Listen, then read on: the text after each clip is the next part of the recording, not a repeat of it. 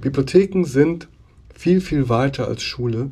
Und die Schule kann aber nichts dafür, dass sie nicht weiter ist, weil sie einfach so uneinheitlich ist und weil sie technisch nicht entlastet wird. Und solange das nicht geschieht, werden Leute wie ich immer viel zu tun haben.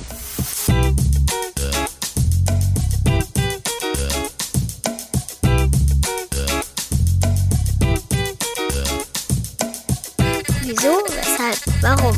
Der Podcast über Kindermedien.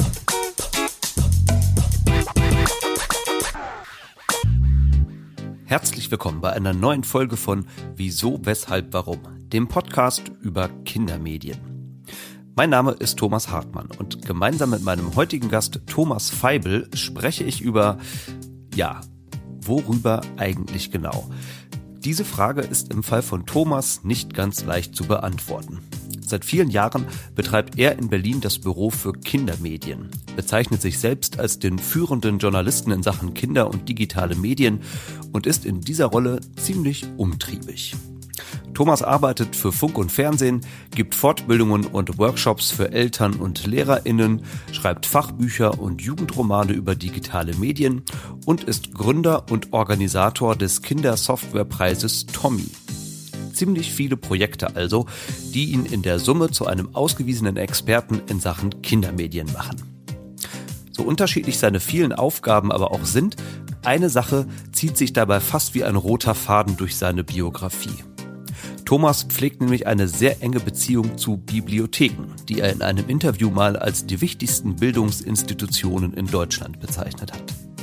Warum er das sagt, was es mit seinem Konzept der Lesefähigkeit von Medien auf sich hat, wie gute Medienerziehung zu Hause gelingen kann und warum es wichtig ist, beim Umgang mit digitalen Medien immer die Chancen und die Risiken im Blick zu behalten. All das ist Thema unseres Gesprächs, das Thomas nicht nur mit zahlreichen praktischen Tipps und Beispielen, sondern auch mit viel Humor ausgeschmückt hat. Gute Unterhaltung ist also garantiert beim Talk mit Thomas Feibel vom Büro für Kindermedien.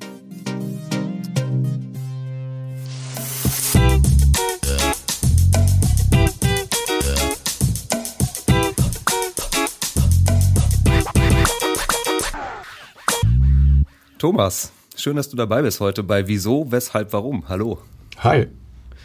Wir beide sprechen heute über zwei Themen, die auf den ersten Blick erstmal gar nicht so viel miteinander zu tun haben oder man könnte fast sagen gegensätzlich erscheinen. Wir sprechen nämlich sowohl über Bücher als auch über Software beziehungsweise über das Lesen und über digitale Medien oder wenn man es noch allgemeiner fassen wollte, sprechen wir über analoge Medien und über digitale Medien und für zumindest manche Menschen scheint es ja doch ein großer Widerspruch zu sein. Wir werden mal sehen, wie das für dich ist. Um es mit deinen Worten auszudrücken, wir sprechen heute über die Lesefähigkeit von Medien. Das ist ein Konzept, äh, das du, naja, man könnte fast sagen, entwickelt hast, vertrittst. Da gehen wir nachher nochmal näher drauf ein. Und es geht dabei nicht nur um die Lesefähigkeit von Medien von Kindern, sondern durchaus auch von uns Erwachsenen. Und du hast ja mit beiden zu tun in deiner praktischen Arbeit, mit Kindern wie auch mit Erwachsenen. Was würdest du denn nach deiner Beobachtung sagen, wer von beiden hat in Sachen Medienkompetenz eigentlich mehr zu lernen, die Kinder oder die Erwachsenen? Ach, jetzt die salomonische Antwort wäre, es wäre doch schön, wenn wir alle voneinander lernen könnten. Aber in Wahrheit ist es natürlich so, dass äh, Kinder eine sehr hohe Technikkompetenz haben und die Sachen viel schneller erobern als wir Erwachsenen. Aber sie können einfach nicht äh, überschauen, welche Auswirkungen ihr Handeln hat. Und dazu sind wir Erwachsene wiederum da, ihnen zu sagen, wo sind denn die Grenzen. Das heißt also, wenn ich aus äh, Jux und Dollerei einfach mal jemanden auf dem Klo in der Schule filme, dann mag das für den Moment ganz witzig sein, aber es ist dann dem Kind nicht bewusst, glaube ich jedenfalls, hoffe ich jedenfalls, dass es, wenn es dann diesen Film ins Netz stellt, dass es dann nicht ganz mehr so lustig ist und die Folgen doch fatal sein können. Ich war mal in Hessen an einer Schule, wo drei Mädchen der sechsten Klasse einer relativ korpulenten Lehrerin unter den Rock gefilmt haben und haben den Film mit dem äh, Namen der Lehrerin online gestellt und äh, die Lehrerin hat ganz cool reagiert, die hat nämlich einen Nervenzusammenbruch bekommen, ist für ein halbes Jahr ausgefallen. Und dann kann man sich ja fragen, sind diese Mädchen losgezogen und haben gesagt, ey, lass uns heute mal was machen, dass diese Lehrerin einen totalen Schaden von nimmt. Und das glaube ich nicht. Ja, ich glaube, dass die sich gar nichts gedacht haben Und äh, das macht es für die Lehre nicht besser. Also fürs Opfer ist es immer schlimm. Aber trotzdem finde ich, muss man noch wissen, wie hätte man das verhindern können. Und ich glaube einfach, indem wir immer wieder Kindern erzählen, was ist ein Streich und was ist ein Streich im Internet. Und da, das ist das, wo unsere Kompetenz wieder zusammenkommt. Also wir können uns einerseits unseren Kindern erklären lassen, wie TikTok funktioniert. Und man selber kann natürlich erzählen, worauf man so einfach achten muss. Zum Beispiel, dass äh, eine gute Bekleidung äh, bei Videoaufnahmen im Kindesalter doch äh, Pflicht sein sollte. Mhm. Aber du äh, redest jetzt gerade schon sehr viel aus der Perspektive eher von Kindern, macht auch total Sinn, weil du beschäftigst dich sehr viel mit der Perspektive von Kindern, aber um mal nochmal äh, bei der von uns Erwachsenen anzudocken. Ich habe äh, gelesen von dir ähm, ein Zitat, dass du gesagt zum ersten Mal in der Geschichte der Medien verlangen Eltern von ihren Kindern im Umgang mit Medien etwas, das sie selbst gar nicht können, nämlich zu widerstehen. Da steckt ja doch mindestens doch mal ein Aspekt drin, den wir Erwachsene vielleicht auch noch lernen müssen oder wo wir zumindest noch nicht so ganz weit gekommen sind, oder? Ja, aber das bezieht sich nur auf den Umgang mit dem Smartphone. Früher kamen Eltern zu mir und haben gesagt, mein Kind spielt den ganzen Tag Playstation und auch am Wochenende und nachts. Ich weiß nicht, was ich machen soll. Wie soll ich den da wegkriegen? Aber die Eltern damals jedenfalls haben nicht selbst Playstation gespielt. Heute wollen viele Eltern ihr Kind beim Umgang mit dem Smartphone erziehen, sind aber selbst völlig abhängig von dem Gerät. Naja, das Gerät ist ja auch ähm, wahnsinnig praktisch und toll, und beim Fernsehen haben wir allerdings mal gelernt zu widerstehen, hoffe ich jedenfalls, dass man eben morgens nicht um sechs äh, gleich als erstes den Fernseher anmacht. Aber der Fernseher schickt auch keine Nachrichten, der klingelt und bimmelt nicht und der ruft sich nicht dauernd ins Gedächtnis. Mhm. Darauf bezieht sich dieses Zitat. Also, dass okay. wir alle noch nicht die richtige Balance gefunden haben, mit dem Smartphone umzugehen. Ja, und solange wir uns da selber nicht im Griff haben, sind wir einfach nicht in der Lage, unseren Kindern zu sagen, wie sie es richtig machen sollen. Und ähm, jetzt kommt natürlich der Umkehrschluss. Wir sind jetzt das perfekte Vorbild, wir wissen genau, wie wir damit umgehen sollen, dann wird es trotzdem mit Kindern schiefgehen, weil es Kinder sind. Mhm. Man denkt immer so, wenn Kinder nicht auf einen hören, dann, weil sie einen ärgern wollen, man nimmt es immer so persönlich in der Erziehung. Nee, in den meisten Fällen liegt es ganz einfach daran, es sind Kinder. Und ich glaube, das vergisst man dabei immer. Das ist doch eine gute äh, Brille, würde ich mal fast sagen, die wir für die nächste Stunde noch aufbehalten sollten, wenn wir jetzt ein bisschen dezidierter in verschiedene Themen da so reinschauen. Ich möchte aber ganz gerne vorab erstmal nochmal gucken, was du denn eigentlich genauso beruflich machst und vor allen Dingen auch nochmal, wie du da hingekommen bist. Also wir gehen nochmal erstmal ein bisschen aus den Themen und Inhalten raus und schauen mal ein bisschen ja. auf so deine Biografie. Ähm, das heißt, jetzt kommt, jetzt kommt das Lieblingsgetränk, ja? Das kommt auch gleich, genau. Ich würde aber erstmal vielleicht nochmal ganz kurz für die, die es möglicherweise gar nicht wissen, sagen, was du eigentlich so beruflich machst. Und dann okay. kommen wir auch gleich zum Lieblingsgetränk. Das mache ich übrigens nicht so beruflich. also du betreibst in äh, Berlin das Büro für Kindermedien, heißt es. Äh, heißt konkret, du arbeitest in ganz unterschiedlichen Bereichen, nämlich als freier Journalist für verschiedene Kinderzeitschriften, aber auch fürs Radio und fürs Fernsehen. Du hast mehrere Sachbücher zum Thema Jugend und digitale Medien verfasst, schreibst aber auch Romane für Kinder und Jugendliche über dieses Thema, äh, hältst Lesungen, Vorträge, machst Workshops und Seminare und bist nicht zuletzt auch Mitbegründer des Kindersoftwarepreises Tommy. Über all das müssten wir eigentlich heute sprechen. Mal gucken, ob wir über alle diese Themen tatsächlich sprechen können, ob die Zeit das hergibt. Auf jeden Fall sieht man schon, das sind ziemlich viele verschiedene Rollen und Aufgaben, denen du dich da widmest, wenn sie auch alle so ein bisschen dasselbe Themenfeld beackern. Als was bezeichnest du dich eigentlich selber, wenn du nach deinem Beruf gefragt wirst? Hm, also weil mir nichts mehr einfällt, sage ich immer Medienexperte. Medienexperte ist jemand, der es zum Doktortitel nicht geschafft hat. Ja. Schätze ich dann meistens scherzhaft hinterher. äh, aber ich weiß auch nicht genau, wie man es sagen soll. Was soll ich sagen? Ich bin Journalist, ich bin Autor, ja, und ähm, ich, ich, ich glaube, da, dafür gibt es vielleicht gar keine richtige Berufsbezeichnung, aber äh, 1995, als ich zum ersten Mal tiefer mich mit neuen Medien beschäftigt habe, nämlich äh, als die CD-ROM kam, äh, bis dahin hatte ich über Bücher geschrieben, über Musik, über Filme, über alles Mögliche. Aber ähm, für den Buchdruck kam ich ja zu spät und der Wechsel von Vinyl auf CD war jetzt auch nicht so aufregend. Und jetzt hatte ich aber die Möglichkeit, das als Journalist zu begleiten. Das hat mich einfach interessiert. Ich hatte damals sehr kleine Kinder und dann gab es die ersten CD-ROMs für Kinder. Und das konnte ich erstmal gar nicht glauben, wie viele Erwachsene mich auch, dass plötzlich, also es, man kam nie auf die Idee, ein Vierjähriger könnte sich an den Computer setzen mhm. und damit etwas Sinnvolles machen. Das war was völlig Neues. Ja? Absurdes Bild für die ähm, Zeit damals so irgendwie noch. Ne? Ja, genau. Ja. Und, äh, und dann dachte ich, hm, ich muss mal mehr Informationen darüber einsammeln und habe mal geguckt, was es da so gibt und habe gemerkt, so viel gibt's da gar nicht und habe dann mich da äh, reingestürzt. Und so kam ich erst dazu, über Angebote, äh, digitale Angebote für Kinder zu schreiben und dann aber auch mich immer mehr damit zu beschäftigen, was macht das eigentlich mit den Kindern? Wie verändert das die Kindheit? Und es gab ja schon damals das schöne Vorurteil, äh, Kinder, die am Computer spielen, werden ähm, dick, fett, faul und alle Computerspiele sind Killerspiele und es war auch teilweise sehr mühsam gegen all diese äh, Vorurteile äh, anzukämpfen. Aber ich denke, das, das ist das, was mich daran gereizt hat, dass ich einer der ersten Journalisten war, der dieses Thema, die digitale Welt für Kinder, ähm, mir mal angeguckt habe etwas, was dich gereizt hat, aber auch etwas, für das du ja schon viel Anerkennung erfahren hast, um mal eine Sache rauszugreifen und damit schon mal so einen kleinen Spoiler zu geben, wenn man so möchte, auf ein Thema, auf das wir nachher nochmal kommen. Du bist 2014 von der Bundesvereinigung Deutscher Bibliotheksverbände mit der Karl-Preußka-Medaille ausgezeichnet worden. Ich gebe zu, ich kannte sie vorher nicht. Sie gilt aber wohl als eine der höchsten Auszeichnungen im deutschen Bibliothekswesen und dass du ausgerechnet von denen ausgezeichnet wurdest, hat damit zu tun, dass du dich ja auch sehr stark für Leseförderung in Kombination mit der Vermittlung elektronischer elektronischer Medien engagierst. Das zieht sich so ein bisschen nach meiner Wahrnehmung zumindest fast wie so ein roter Faden durch deine Berufsbiografie der letzten Jahre. Das werden wir nachher nochmal merken. Aber lass uns mal, bevor wir darauf eingehen, nochmal wirklich ganz weit zurückgehen. Und jetzt kommen wir nämlich zu dieser Kindergetränkgeschichte. Oh, okay. nämlich zu der Frage, was hat denn in dir eigentlich diesen Funken ausgelöst, dass du dich so sehr für das Schreiben auf der einen Seite, aber eben dann auch speziell für dieses Medienthema so interessierst. Und ja, erklären muss ich es dir, glaube ich, nicht mehr. Du kennst diesen Einstieg schon. Also, Stelle dir einfach vor, wir säßen hier jetzt zusammen an einem Tisch und ich würde dich bitten, uns ein Getränk auf den Tisch zu stellen, das dich in besonderer Weise irgendwie an deine Kindheit erinnert oder besondere Erinnerungen auslöst, die äh, mit deiner Kindheit ebenso verbunden sind. Welches Getränk wäre das? Ja, ich habe also sehr lange drüber nachgedacht, weil der erste Gedanke war natürlich Cola. Also wie alle Kinder will man Cola und die Eltern so nein. Äh, aber tatsächlich so, ähm, das Getränk, mit dem ich wirklich Erinnerungen verbinde, äh, ist Ginger Ale. Oh.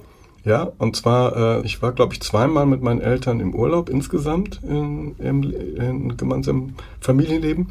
Und einmal saßen wir in Lugano, es war ein lauer Sommerabend und äh, ich bekam aus so, einer, aus so einem breiten Sektkelch oder so ein Sektkaraffe, wie nennt man diese breiten Gläser, bekam ich ähm, ein Glas Ginger Ale. Ich glaube, ich war zehn. Ja. Das war, also ich kann mich noch an Fotos erinnern, wo ich versuche, meine Luftmatratze im Meer zu erwürgen und ähm, da, weil wir dann weiter nach Italien gefahren sind. Aber dieser Sommerabend mit, mit Ginger Ale, ich kann, äh, ich trinke wirklich sehr, sehr selten Ginger Ale, aber wenn ich an Ginger Ale denke oder wenn ich ihn trinken würde, würde ich mich immer wieder als zehnjährigen Jungen in diesem Restaurant, was so einen Außenbereich hatte, mit meinen Eltern sehen. Und ähm, damals hatte ich, das würde ich überraschen, noch Haare. Aber das ist schön, dass du damals noch Haare hattest. Mich hätte mehr interessiert, hattest du damals schon irgendwelche Medien mit in deinem Urlaub, als du da unterwegs warst? Also für was hast du dich damals so interessiert, wenn es um den Umgang mit Medien geht? Ich ähm, war ein schlechter Leser. Also Bücher hatte ich schon mal nicht dabei. Und der Walkman war noch nicht erfunden und äh, mein Vater hörte immer im Auto Blasmusik. Also insofern ähm, war das jetzt nicht so. Aber äh, was mich als Kind wahnsinnig interessiert hat, waren Horrorgeschichten. Ich habe Gruselgeschichten geliebt von Anfang an. Und es gibt ja jetzt diesen Fachbegriff der Angstlust, kommt eigentlich aus dem Filmbereich. Das heißt also, wenn du heute einen spannenden Horrorfilm siehst, dann möchtest du ja immer wissen, wie viel hältst du aus? Ja, bis du dich erschreckst. Und wann ist es zu viel? Das Dumme nur als Kind und später auch als Erwachsener, aber als Kind ist es noch viel schlimmer, wenn dieser Moment überschwappt, wo es zu schlimm ist, dann ist es zu spät. Es gibt kein Zurück mehr und du kannst nicht mehr schlafen. Ja, also mit acht Jahren war ich in einem Ferienlager und das wurde irgendwie geleitet von Jugendlichen, die waren so 16, 17, 18 und die sagen, hey, wir gehen alle zusammen ins Kino. Und wir waren halt die Jüngsten, so acht und äh, neunjährige und waren dann in einem Film, ich glaube, der hieß Lady Dracula. Da wurden irgendwelche Leichen kopfüber aufgehängt und aufgeschlitzt. Dann kam so Goldpulver rausgerieselt, weiß ich immer noch. Ja? Und dann kam, wurde so irgendeine Flüssigkeit, ich nehme mal an, es ist Blut. Und dann erwachten die wieder zum Leben. Und wir konnten alle nicht mehr schlafen. Ich musste von meinen Eltern abgeholt werden aus diesem Ferienlager. Und ich glaube, so geht es jedem Erwachsenen, wenn jeder weiß, du bestimmt auch, jeder kennt den ersten Film, der in wahnsinnige Angst eingejagt hat. Mhm. Aber ich, ich wollte das immer und ich habe also dann diese komischen Gruselhefte gelesen, John Sinclair und alles mögliche, regnet es plötzlich Blut von der Decke und dann konnte ich es aber nur so bis 15, 16 Uhr lesen, weil ab 17 Uhr wusste ich, wenn ich da noch lese, dann kann ich nachts nicht mehr einschlafen. Und diese Liebe zu Horrorgeschichten ist irgendwie geblieben. Ja, ich habe mich gerade schon gefragt, reden wir jetzt hier über Prägungen oder reden wir schon von Traumatisierungen? Aber vielleicht ist es auch irgendwas dazwischen oder so, ne? Aber das ist äh, eine gute Mischung. Man kann auch sagen, ich habe mich immer für Horror interessiert, weil meine Familie so gruselig war. Okay, das lasse ich mal so unkommentiert. bitte. ich, da ist dir meine Mutter sehr dankbar.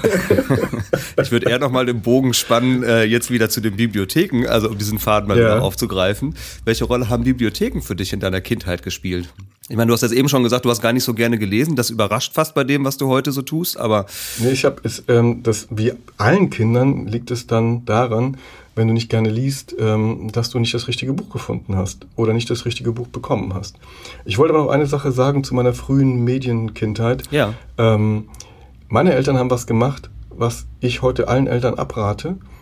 Ich hatte einen eigenen Fernseher im Zimmer ich glaube, so 13 oder 12, weiß nicht mehr genau. Es war so ein Schwarz-Weiß-Fernseher und da gab es ganz starke medienpädagogische Gründe von meinen Eltern. Sie hatten sich nämlich gerade einen Farbfernseher gekauft und wussten nicht, wohin mit dem Schwarz-Weiß-Fernsehen. und ähm, ich glaube, daran hat sich bis heute nichts geändert. Wenn heute Kinder einen Fernseher im Zimmer haben, liegt es meistens daran, dass man sich ein neues Gerät gekauft hat. Und ja, aber es ist keine gute Idee. Ich habe sehr viel Fernsehen geguckt in meiner Kindheit. Ich war sehr viel allein. Und dann gab es einen Jungen, der bei uns im Haus wohnte und der meinte, da gibt es so ein Haus, da kann man so Bücher mitnehmen. Einfach so, kosten nichts. Und ich so, was? Und dann sind wir zum ersten Mal in diese Stadtbibliothek zusammengegangen. Und dann habe ich es angefangen, tatsächlich zu lesen, bei Weltraumbücher ausgeliehen, Dinosaurier, alles Mögliche. Deswegen, glaube ich, ist meine ganz frühe Liebe ähm, zu Bibliotheken erwacht. Es ging dann auch so weit, dass ich dann angefangen habe mit 16, 17 Gedichte zu schreiben, wie das, glaube ich, alle empfindsamen jungen Männer so machen. Ja? Und, das würde ich mal äh, Frage stellen, ich, aber schön. Ja, ja gut. Ähm, manche haben sich sogar gereimt, aber aua. Aber mir war klar, ich will Autor werden. Aber dann war die Schule zu Ende und ich musste irgendwie was machen. Und dann machte ich tatsächlich eine Ausbildung in der Bibliothek. Und diese Ausbildung war so eigentlich, sagen wir mal, nicht so toll weil du äh, als Auszubildender im Prinzip nur Bücher einstellst ins Regal mhm. oder ähm, Sachen an der Theke äh, ausgibst und zurücknimmst. Aber es gab da ähm, einen Mann, der äh, nennt sich Lektorat, äh, die entscheiden, welche Bücher gekauft werden. Und der sagt immer, der braucht mich zweimal die Woche äh, zum Kistenschleppen, weil er hatte so Rückenschmerzen. Der hat immer sein Zimmer abgeschlossen, sich eine Pfeife angezündet und gesagt, haben Sie Flaubert gelesen? Ich, wen? Flaubert, hier schenke ich Ihnen, hat er mir ein Buch von Flaubert geschenkt. Oder Hüssmanns, kennen Sie Hüssmanns, ja? Äh, Gegen den Strich, toller Roman. Ähm, zwei Jahre lang, das war so ein bisschen meine Ausbildung in der Ausbildung. Und der hat mich auch immer abgefragt und ähm, mir immer neue Bücher gegeben. Und es gab auch eine Musikbücherei und dann sagte die Musikbibliothekarin, also ich kannte Beatles und ich kannte Kiss. Und sie sagte, kennen Sie Berlioz? Und ich, wen? Und setzen sich mal in diese Kammer. Und dann habe ich äh, Symphonie Fantastik gehört. Und so, und ich habe zum ersten Mal die Todesfuge von Porzellan von einem Schauspieler rezitiert gehört und so weiter. Also in diesen zwei Jahren habe ich alles aufgesaugt, was nur geht, habe aber ein sehr schlechtes Auszubildendenzeugnis. Gut, da kann man jetzt gegenüberstellen, wovon du am Ende mehr gehabt hast. Also wenn ich dich jetzt gerade so ja. reden höre, diese Begeisterung, die immer noch so ein bisschen mitschwingt, ähm, durch diese persönlichen Begegnungen, dann liegt die Antwort fast auf der Hand, oder? Also Nein, das sind keine persönlichen Begegnungen, das sind frühe Förderer, die ja. ähm, einfach gesehen haben, da ist jemand, der hat zwar Ambitionen, aber keine Ahnung. Ja. Und dem muss man ein bisschen so unter die Arme greifen. Interessanterweise, das fiel mir auch erst auf, als ich diesen Preis bekommen bekommen habe, fiel mir das ein, weil ich immer der Meinung war, ähm, ich habe mit Computerspielen eigentlich gar nichts zu tun gehabt. Diese Ausbildung führte mich alle zwei Monate nach Kalf, äh, da wo Hermann Hesse geboren ist. Und äh, da war ich in der Berufsschule und äh, ich bekam wirklich nicht viel Geld, aber mit einem Kumpel zusammen äh, haben wir tatsächlich in Video, Videospielhöllen, wie heißt das denn, in der Spielhölle, äh, wo es damals, es früher gab es, konnten die Computer ja keine Bilder darstellen. Es gab keine tollen Computerspiele.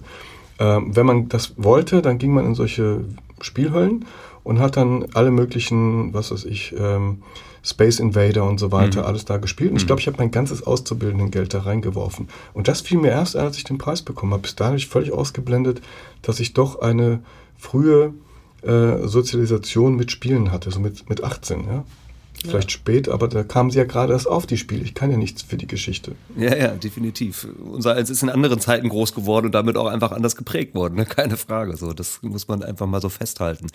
Kannst du trotzdem noch mal ganz kurz skizzieren, auch von dieser Zeit, die du jetzt gerade umschrieben hast, zu der Zeit, wo du dann wirklich angefangen hast, ähm, dich mit diesem, ähm, ich nenne es mal im weitesten Sinne, medienpädagogischen Feld zu beschäftigen, äh, wie sich dieser Weg noch so vollzogen hat? Ja, ich glaube, ich habe es eben auch schon angedeutet. Also zuerst habe ich angefangen, über Spiele zu schreiben. Es gab so ein Buch, das hieß Der Kindersoftware-Ratgeber. Und irgendwie war das so ein kleiner Bestseller, was ich gar nicht glauben konnte. Und da habe ich jedes Jahr so 100, 150 gute und aber auch schlechte äh, Sachen vorgestellt.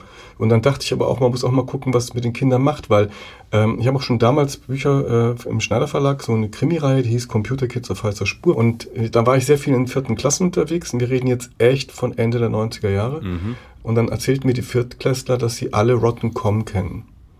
Ich sage, welche Webseiten kennt ihr? Rotten.com. Und dann gehen alle so, ja, ich kenne das auch. Also das ist eine Seite, wo ähm, Leichen, die entweder ermordet oder Unfall oder sonst wo, äh, das sind also solche Fotos sind durch die Gegend gegangen. Und dann dachte ich, da muss man doch eigentlich mal was tun. Weil die Kinder haben sich das auch nicht gerne angeguckt.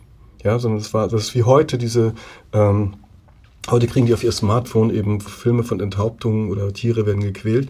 Die bekommen das nicht gerne und die gucken sich das auch nicht gerne an, sondern schicken es gleich weiter nach dem Motto, dann, dann bin ich das los, ja. Aber, aber sie werden halt sehr viel mit Dingen konfrontiert, die mich einfach aufregen. Und eine andere Sache, die mich wahnsinnig aufregt, ist Pädophilie. Also, dass man übers Internet, aber auch über Computerspiele, also Online-Spiele, sich an Kinder heranmachen kann. Und deswegen ähm, glaube ich, ist für mich so der erste Aspekt von allem, warum ich mich um diese Themen kümmere, Schutz. Ich finde die neuen Medien, die jetzt nicht mehr so neu sind, äh, toll, aber ich möchte, dass Kinder gut damit aufwachsen, dass es ihnen gut damit geht und dass sie wissen, was sie im Notfall zu tun haben. Und was mich am meisten eigentlich aufregt am Erwachsenwerden, von dieser Schnitt vom, vom Kind zum Erwachsenwerden ist, irgendwann muss man als Erwachsener oder man, hört man auf, an das Gute zu glauben. Weißt du, diese Pädophilen, die, die nutzen ja dieses Gutgläubige von Kindern aus und diese Naivität. Und irgendwann merkt man doch, wenn man so älter wird, nee, es gibt keinen Weihnachtsmann. Ja? Man muss dann langsam mal so akzeptieren, dass, nee, wenn alle Menschen sich lieb haben, müsste es keinen Krieg geben. Irgendwann muss man sich davon verabschieden. Das finde ich sehr schade. Aber wie gesagt, in dem Fall, wenn Kinder alt genug sind, ins Internet zu gehen, in welchen Formen auch immer, sind sie auch alt genug, dass man ihnen das sagt und das auch immer wieder sagt. Und das tust du ja, indem du auf ganz unterschiedlichen Ebenen tatsächlich dich mit diesem Thema auseinandersetzt. Wir steigen mal in den ersten Themenkomplex dazu ein, nämlich die Bücher, die du selber verfasst. Okay. Und das tust du ja, wenn man so möchte, für zwei ganz verschiedene Zielgruppen. Also auf der einen Seite gibt es Sachbücher, die sich eher dann eben an Erwachsene, ich denke mal speziell auch Eltern richten. Und auf der anderen Seite schreibst du aber eben auch Kinder- und Jugendromane. Wir gucken zuerst mal auf die Sachbücher. Und ähm, du hast okay. es eben schon mal ganz kurz angedeutet. Das erste Buch, zumindest nach dem, was ich recherchiert habe, ist 1997 erschienen zu diesem Thema mit dem Titel Multimedia für Kids, Spielen und Lernen am Computer. Interessanter Titel, Multimedia für Kids. Weiß ich nicht, ob man das heute auch noch unbedingt so nennen würde, aber im Grunde okay. genommen, so vom Themenkomplex her könnte man ja sagen, ja, du warst zwar damals schon sehr früh dran, Ende der 90er, aber man könnte das wahrscheinlich heute mehr oder weniger mit dem gleichen Titel auch veröffentlichen. Bisschen lustig fand ich, ich habe da mal spaßeshalber danach gegoogelt, was 1997 Wort des Jahres war. Das war das Wort Reformstau. Wenn man so schaut, okay. dass sich seitdem eigentlich relativ wenig getan hat oder zu wenig zumindest in dem Bereich der digitalen Bildung, dann hat auch das eine gewisse Ironie. Aber um zur eigentlichen Frage zu kommen, würdest du sagen, in diesen jetzt 24 Jahren, die dazwischen liegen, von dem Zeitpunkt, wo du dieses Buch veröffentlicht hast bis heute, hat sich die Debatte um Medienkompetenz in dieser Zeit grundlegend verändert oder reden wir eigentlich immer noch über dieselben Fragen und Themen? Ich glaube, was sich verändert hat, ist, und da muss man, glaube ich, dem Smartphone sehr dankbar sein, die Einstellung von vielen Erwachsenen. Ja, also ich kann mich erinnern, dass ich so Ende der 90er, äh, Anfang 2000er so Lehrer- und Lehrerinnenfortbildung gemacht habe, wo mitten im Vortrag eine Lehrerin aufsteht und sagt, kennen Sie eine gute Englischsoftware für fünfte Klasse? Wenn nämlich nicht, brauche ich mir das Ganze hier nicht antun. Ja, und äh, ich hatte auch sehr viel aufgewühlte Eltern, die so angestachelt waren, auch durch Medien und bestimmte Experten, die einfach gesagt haben, man wird dick, blind, blöd und ähm, faul und so weiter. Mhm. Ähm, gegen diese Vorurteile muss man jahrelang ankämpfen. Aber jetzt glaube ich, wo fast jeder ein Smartphone oder ein Handy oder ein Tablet hat und eigentlich der Computer inzwischen akzeptiert ist als ähm, Alltagsinstrument, ähnlich wie das Telefon, ja, ähm, das, also früher das Telefon und der Fernseher, ähm, finde ich, ist der Widerstand nicht mehr so groß. Man muss jetzt nicht mehr so Berge versetzen äh, und gegen auch diese ganzen Mahner und Warner, die es da immer wieder gab und ähm, die immer gesagt haben, äh, mit Beispielen kamen wie, wer World of Warcraft spielt in Asien, würden Menschen vergessen zu essen und verhungern. Äh, immer so drastische Beispiele. Man musste immer gegen solche Sachen ankämpfen. Das ist viel besser geworden, weil ähm, die Akzeptanz für digitale Medien im Alltag und ihr Nutzen äh, ganz klar angekommen ist. Was sich jetzt aber neu aufgetan hat, ist eben, darüber haben wir auch schon eben kurz gesprochen, ist, das, wie wir auf unsere Kinder dabei gucken und das, wie wir uns selbst sehen. Mhm. Und das geht leider so ein bisschen auseinander, weil, wie gesagt, also ähm, wer als Erwachsener sitzt abends nicht vor dem Fernseher und hat irgendwie noch ein Tablet auf dem Schoß oder ein Handy und macht noch irgendwas parallel. Also da gibt's noch viel, immer noch viel zu tun. Aber diese ganz alten Vorurteile, da ist es zum Glück leiser geworden, sodass man sich um die wichtigen Sachen kümmern kann. Mhm. Aber sprichst du einen wichtigen Punkt an. Ich mache mal direkt einen großen Zeitsprung von 1997 nach 2017. Da ist ein letztes Sachbuch erschienen mit dem Titel Jetzt pack doch mal das Handy weg im Untertitel, wie wir unsere Kinder vor der digitalen Sucht befreien. Offen gestanden bin ich im ersten Moment ein bisschen drüber gestolpert, weil ich so dachte, hm, jetzt kommt er hier mit dem Suchtbegriff um die Ecke, das ist aber in der Rhetorik vielleicht so ein bisschen übers Ziel hinausgeschossen. Sind wir denn tatsächlich, also, oder sind unsere Kinder denn tatsächlich süchtig danach, beziehungsweise da müsste man im nächsten Schritt direkt fragen, sind wir es auch? Also warum wählst du diesen Begriff dafür und was meinst du eigentlich damit in dem Kontext? Naja, ich glaube, man kann dazu schon mal sagen, dass Buchtitel nicht immer Aufgabe des Autors sind. ja. Und ähm, ja, also das mhm. hat auch immer einen werbischen Effekt. Es ist halt reißerisch, ja. Ich glaube, darauf kann man sich einigen. Mhm. Aber tatsächlich sind ja viele Eltern davon überzeugt, dass ihre Kinder möglicherweise schon süchtig sind. Und ähm, ich habe also in dem Buch sehr viel über Sucht auch drin geschrieben. Es gibt ein sehr langes Interview mit einem Experten. Es kommen ja auch viele andere Experten zu Wort, auch Hirnforscher. Und ich persönlich bin immer sehr vorsichtig mit dem Begriff Sucht, weil ich glaube tatsächlich, dass es Kinder und Jugendliche gibt, die süchtig sein können. Das, glaube ich, sind aber sehr wenige. Und man erkennt das daran, dass die eben die Nacht zum Tag machen, äh, nicht mehr zur Schule gehen, nicht mehr am allgemeinen Leben teilnehmen, nicht mehr beim Essen dabei sind, also sich wirklich komplett in diese Spielewelt zurückziehen. Und äh, die brauchen meiner Meinung nach auch tatsächlich äh, psychologische und medizinische Hilfe. In den meisten Fällen, glaube ich aber, ist die übertriebene und maßlose Nutzung von Kindern kein Suchtproblem, sondern ein Erziehungsproblem. Wenn ich meinem Kind keine Grenzen setze, wie soll es denn ein Ende finden? Dazu kommt, dass es auch viele Computerspiele gibt, die gar kein Spielende haben, kein klassisches. Wie soll man denn da ein Ende finden? Ja, das ist so, als würde man zu Eltern sagen, äh, schauen Sie doch mal gute Zeiten, schlechte Zeiten zu Ende. Ja, also das hat einfach kein Ende. Und äh, brauchen unsere Kinder auch uns. Das heißt also, die besten Regeln aufzustellen ist eine Sache, aber sich um die Einhaltung zu kümmern eine andere. Und umso wichtiger ist es tatsächlich, sich darum zu kümmern, dass Kinder einfach einen bestimmten Zeitraum sich nur mit diesen Medien beschäftigen. Und da muss man als Erwachsener eben eingreifen. Meistens ist es so, dass man da reingeht und die Kinder sind völlig überrascht, ja, wenn man sagt, dass die Zeit ist um, ja. Und die sind auch völlig zu Recht überrascht, weil die Kinder haben und Jugendliche teilweise auch, verlieren jegliches Zeitgefühl, wenn sie, das kennst du auch vom, als Kind, wenn du Fernsehen geguckt hast Absolut. und die Eltern kommen rein und sagen, jetzt, jetzt reicht's, ja. Weil du hast kein Zeitgefühl und bei Spielen ist es ähnlich. Und darum ist so, um mal so einen praktischen Tipp vielleicht auch zu geben, ähm, ich finde, man kann so zehn Minuten, bevor die Zeit rum ist, mal reingehen und sagen, es sind noch zehn Minuten. Das ist auch nicht schön, aber dann, wenn dann die Zeit rum ist, ist es nicht so ein, so ein Fallbeil, ja. Und das, das, das finde ich ähm, hilfreicher. Außerdem finde ich es auch gar nicht schlimm, wenn ein Kind sagt, äh, ich muss auch dieses Level beenden, ich muss noch dies und das machen. Kann man ja machen. Dann sagt man, heute spielst du halt eine halbe Stunde länger, morgen dafür eine halbe Stunde kürzer. Und da muss man aber eben als Eltern auch dahinterher sein. Das ist anstrengend. Das macht keinen Spaß. Aber erstens mal ist vielleicht, dass wir diesen Kampf mit unseren Kindern führen, die Strafe dafür, dass wir unseren Eltern das auch schon damals schwer gemacht haben. Aber eigentlich, es geht nicht um lange Fernsehen gucken und es geht auch nicht darum, ob die Kinder einen missachten, sondern Erziehung ist auch immer diese Auseinandersetzung mit den Kindern. Dass die die Grenzen austesten, dass die von einem wissen wollen, wie viel Güte hat man? Ich finde, Güte ist ein tolles Wort, habe ich von Wolfgang Bergmann. Das war mal so ein Kinderpsychologe, der leider sehr früh gestorben ist. Und der sagt auch sowas wie gute Autorität. Ja? Mhm. Also eben nicht dieses, solange deine Füße unter meinen Tisch.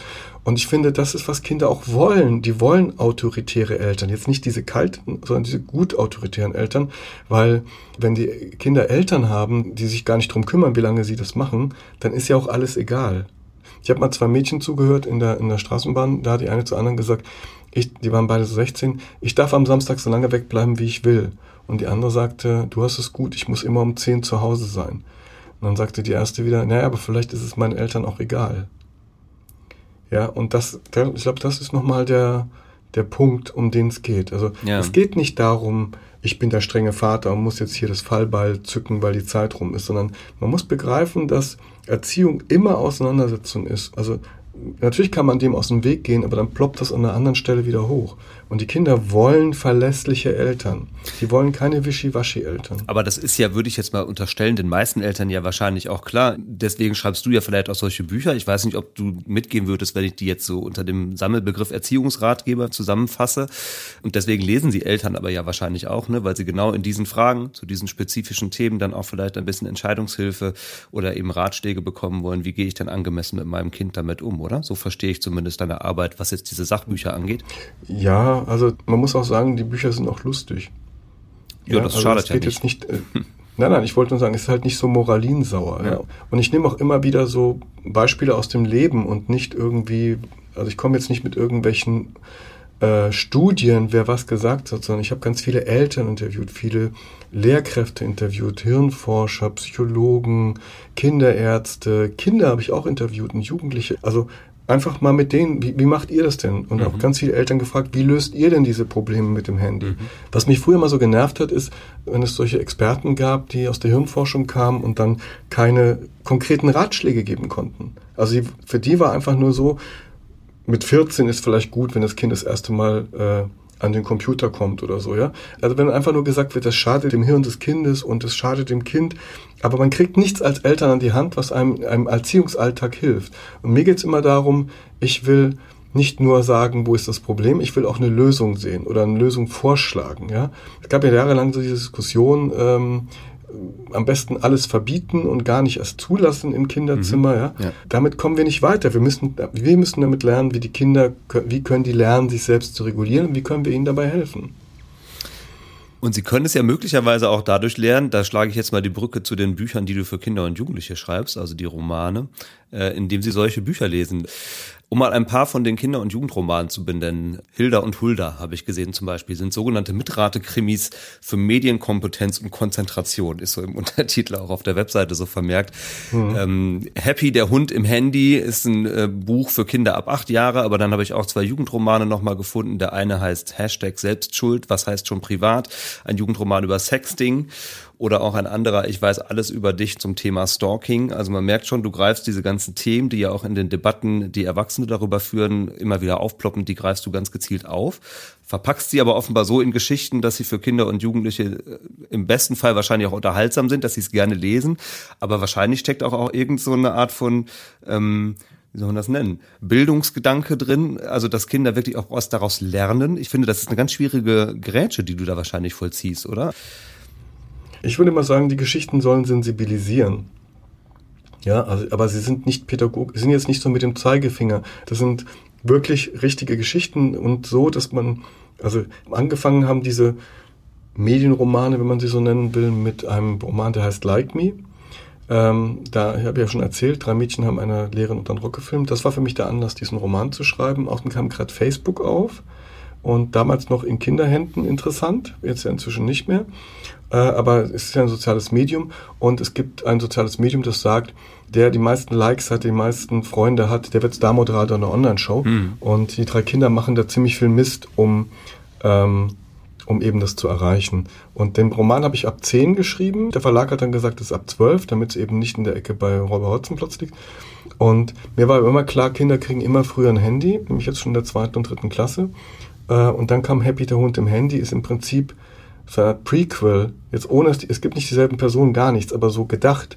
Bei dem Like Me ist es so, wie, wie wird man als Mädchen oder als Junge mitgerissen und versucht möglichst viel Mist zu machen, um diese Punkte zu erreichen, um irgendwie Star-Moderator zu werden. Und das Tolle an diesen Büchern ist, als Kind, du kannst dich mit diesen Figuren identifizieren, du kannst dich aber auch von ihnen distanzieren. Du wirst nicht von ihnen belehrt. Du kannst immer sagen, wie weit gehe ich mit und also wo fühle ich mit oder wo denkst du, oh, oh, das würde ich jetzt aber nicht machen, ja, also kennt man ja auch aus dem Fernsehen oder anderen Medien. Und äh, wo, wo würde ich sagen, ja, das kann ich alles nachvollziehen. Mhm. Und, das, und wenn es dann auch lustig ist, so ein bisschen, dann ist es natürlich nochmal gut äh, verpackt. Und bei Happy der Hund im Handy geht's also, der Titel sagt ja eigentlich schon alles, ein Hund, der im Handy sagt, ich bin dein bester Freund, ist ein bisschen so wie Alexa. Und wenn man aber nicht macht, was dieser Hund alles will, zum Beispiel seine Leckerlis kaufen in App-Käufen, dann kann es passieren, dass er dich aufgenommen hat, wenn du was Blödes über einen Freund gesagt hast und schickt es dem. Ja, und das, das, ich brauche immer diesen, ähm, es muss immer so sein, dass es, es muss realistisch sein. Es sind keine Fantasy-Romane, sondern es ist so, dass wenn man das als Kind liest, oder ich mache sehr viele Lesungen dazu, dass die Kinder da richtig mitgehen.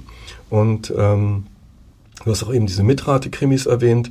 Das war für mich so ein bisschen, ähm, ich, ich habe schon früher Mitrate-Krimis geschrieben. Ich, ich mag einfach diese Art von Genre. Und dann hatte ich diese Idee, was wäre denn, wenn man das äh, Genre Mitrate-Krimi vermischt mit Medienkompetenz? und mit Konzentration. Was wäre denn dann? Weil ich dachte so, welches Kind steht denn morgens auf äh, und sagt, heute würde ich gerne mal ein Buch über Fake News lesen oder über Cybermobbing. Ja. Und das sind die beiden Titel von diesen Hilda und Hulda Büchern. Also muss ich doch irgendwas machen, dass es Spaß macht und auch lustig ist, ja, damit es eben nicht so schulisch rüberkommt. Also habe ich zwei Schwestern, die sind Zwillinge, YouTube-Stars, kennt man ja auch aus der Realität, ähm, die dann plötzlich Detektivinnen werden. Und in jeder Geschichte gibt es halt einen Fall, der immer nah an den Kindern dran ist. Also Fake News zum Beispiel ist ja etwas, was Kinder überhaupt nichts macht ja mit denen gar nichts, weil das äh, berührt sie ja oft gar nicht. Aber ich habe ja in der ersten Geschichte zum Beispiel, da habe ich auch sehr lange nachdenken müssen, wie mache ich das jetzt, damit es auch gut wird. In der ersten Geschichte ist es so, es gibt ein, eine Schülerzeitung, der drin steht, dass der Lieblingslehrer der Schule Geld nimmt für bessere Noten. Und äh, in einer anderen Geschichte sagt der Bürgermeister von Berlin, ab jetzt werden die Sommerferien auf eine Woche verkürzt, weil zu viele Lehrkräfte sind krank, es ist zu viel Lehrstoff und es kommt noch das Digitale hinzu. Und außerdem führen wir auch noch den Samstagsunterricht an. Mhm. Ich mache das immer bei Lesungen, äh, fange ich immer so an, habt ihr gehört, es waren gerade Wahlen. Äh, hier in Berlin denkt man drüber nach, die Sommerferien zu verkürzen. Aber bei euch in NRW müsst ihr euch keine Sorgen machen. Da denkt man nur drüber nach, den Samstagsunterricht einzuführen. ähm, danach kocht der Saal, ja, alle sind völlig außer sich und man muss jetzt nicht mehr erklären, was machen Fake News mit deinen Gefühlen.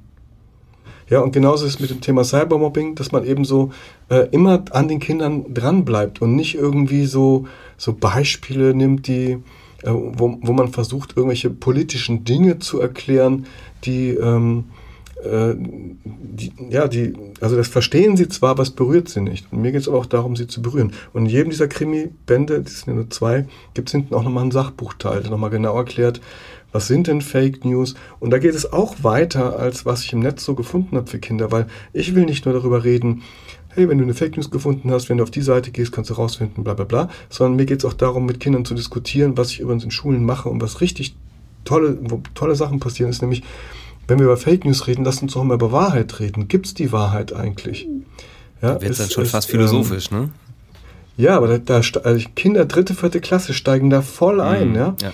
Ähm, was ist denn Wahrheit? Gibt es die eine Wahrheit? Wenn wir uns jetzt beide hier ähm, aufnehmen, äh, denke ich vielleicht, oh, ich bin der eloquente Typ und du denkst, wie lange redet er eigentlich noch? Weil ich will auch mal eine Frage stellen. Also wir können praktisch dieselbe Sache äh, wahrnehmen, aber total unterschiedlich. Und was ist mit der Lüge? Ist Lügen immer schlecht? Was ist mit der Notlüge? Was sind denn gute Notlügen? Ja? Und wenn ich vielen Schulen bin und mit, mit Schülern diskutiere, das ist einfach das Größte, ja? weil da kommt so viel auch Neues und, äh, und du merkst auch so, ähm, wenn du Kinder forderst, die mögen das, ja, die, die wollen auch sich um solche Themen kümmern. Und ähm, es ist ja auch so, zu Lesungen kommen ja Kinder auch nicht alle und denken so, wow, heute wird ein Buch vorgelesen. Aber wenn ich denen erzähle, dass ich halt äh, Computerspiele teste und Konsolenspiele und diesen Kindersoftwarepreis mache, dann kriege ich plötzlich die Jungs, die ganz hinten eben noch so einen langen Kiefer gekriegt haben vom Gehen und die sind plötzlich hellwach.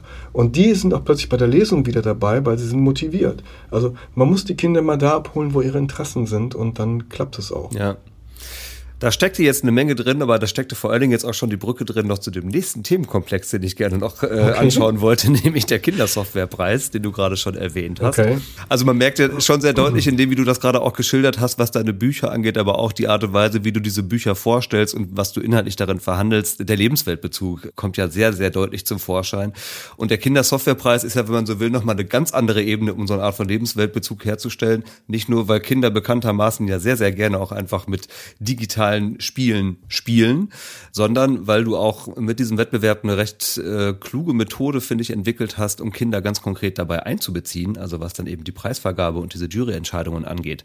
Kommen wir jetzt im Einzelfall zu, aber vorher muss ich noch eine Frage loswerden, weil die drängt sich im Grunde genommen auf. Der Softwarepreis heißt ich Tommy, schon, ich ahne es schon. Du heißt Thomas nicht ganz uneitel, so einen Wettbewerb nach seinem eigenen Namen zu benennen, oder? Wie kam es zu diesem Namen?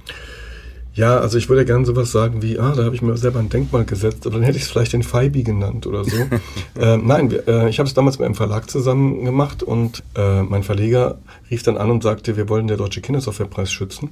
Und äh, das geht nicht, das kann man nicht schützen. Da braucht man irgendwie noch einen Namen davor.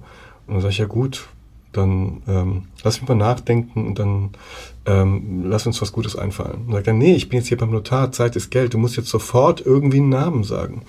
Und dann habe ich mir alles mögliche überlegt. Otto, nee, Otto war ja schon bei Bravo. Ähm, Toni, irgendwie war alles so abgedroschen. Ich suchte dann nach so einem Namen, dann fiel mir ein Tommy. Und dann habe ich erstmal überlegt, ist das frech? Ja. Aber ich wurde als Kind immer so genannt und ich habe das immer gehasst. Ja? Und ich habe dann nur gesagt, was hältst du denn von Tommy? Und dann hieß es, ja, okay, danke, tschüss. Und äh, so, seitdem ist es so, ja.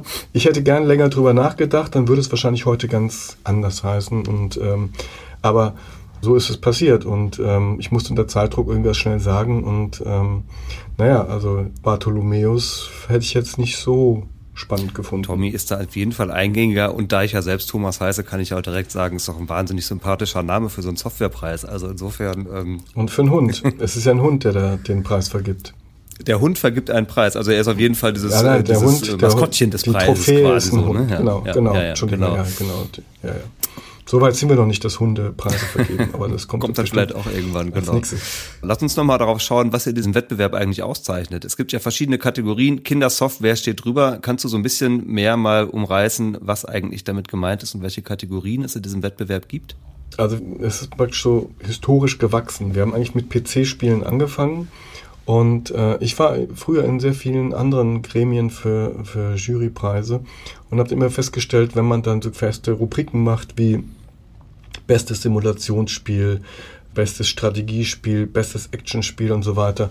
Ähm, das hat mich früher immer so ein bisschen genervt, weil man dann immer eigentlich nicht immer was dazu gefunden hat und plötzlich war dann Microsoft in Carter äh, hat man dann irgendwie so zum Bildungsspiel erkoren oder so, und so verbogen und das hat, und das wollte ich nicht. Ich wollte einfach nur die besten drei PC-Spiele fertig. Und dann kam irgendwann die Konsolenspiele dazu und dann kamen die Apps dazu, elektronisches Spielzeug, also Spielzeug, das man vielleicht mit dem Smartphone oder dem Tablet äh, steuern kann. Dann ähm, kam noch ähm, das Thema Bildung dazu. Und letztes Jahr äh, haben wir dann das Thema USK 12 gemacht, also dass wir um auch ältere Kinder zu kriegen. Mhm. Und es gibt immer wieder Diskussionen, auch von unseren Partnern, die sagen, kategorisier das doch mal. Und jedes Mal denke ich, ähm, ja, wäre schon gut, wäre wär klarer, bestes Spiel für dies, bestes Spiel für das. Aber es gibt einfach nicht genügend Jump-and-Run-Spiele zum Beispiel. Und da wollte ich nicht hin. Und ich finde eigentlich so, wenn man bei den, aber ich bin ja äh, wahrscheinlich beratungsresistent, aber ich finde es ganz gut, wenn man sagt, es ist PC und es ist Konsole, also wenn man bei den, bei den Geräten bleibt und danach das entscheidet. Und bei USK 12 zum Beispiel und bei Bildung ist es total wurscht ob das jetzt ähm, eine Lernsoftware auf einer CD ist, ein Download, eine Webseite oder eine App. Und genauso eben bei USK 12 mhm. ähm, kann das ein PlayStation 5 Spiel genauso sein wie äh, eine App sind wir ja auch wieder ein bisschen bei Lebensweltbezug. Ne? Also wenn wir jetzt gucken, das ja. interessiert Kinder und vielleicht auch Eltern wahrscheinlich auch noch am ehesten, wo kann ich es dann am Ende spielen, wenn ich es erwerbe oder so, auf welchem Endgerät. Aber gut, damit sind die Kategorien schon mal ein bisschen umrissen. Dann lass uns mal über das Auswahlverfahren sprechen, weil das ist schon noch mal ein bisschen speziell und da kommen auch noch mal die Bibliotheken wieder ins Spiel.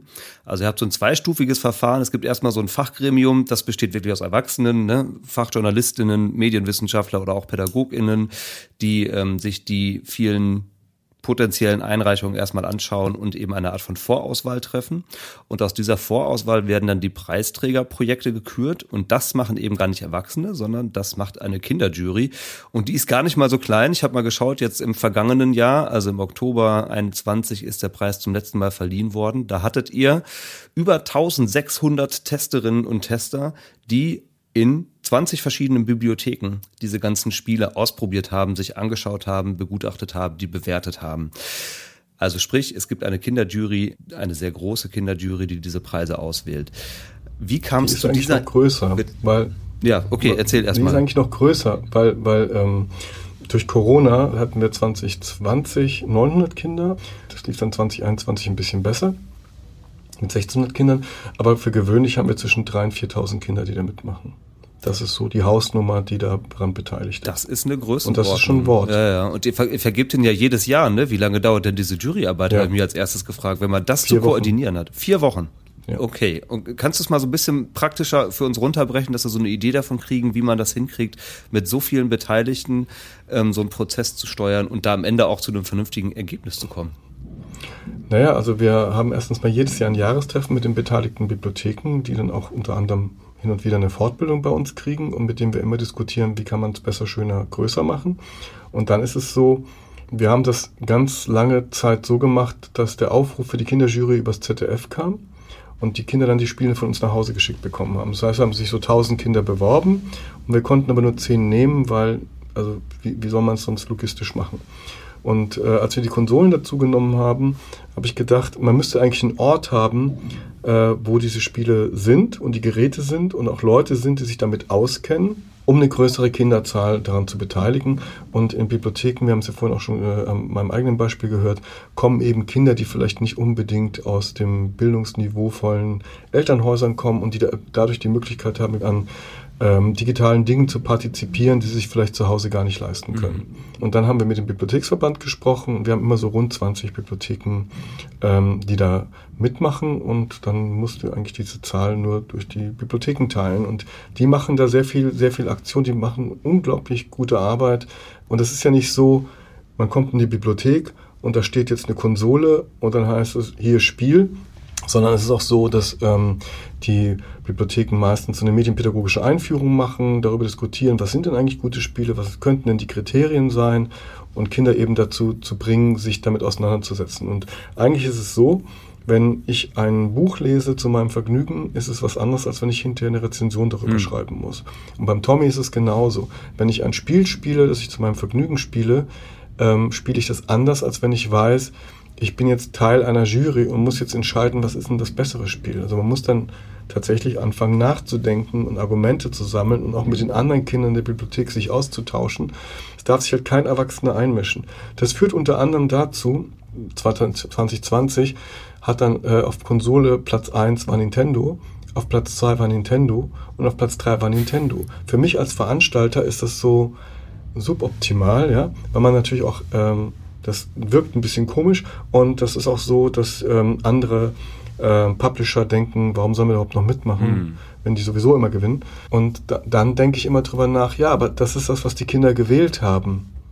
Ja, und ähm, soll ich jetzt mit den Kindern nochmal reden und sagen, aber hört man, geht ja auch gar nicht, weil die Kinder alle gar nicht wissen, wie diese Stimmen alle zusammenkommen. Aber sollte man trotzdem im Vorfeld sagen, du kannst nur ein, nein, wir mischen uns da nicht ein. Die Kinder haben das letzte Wort. Das ist für mich jetzt als Veranstalter nicht immer angenehm.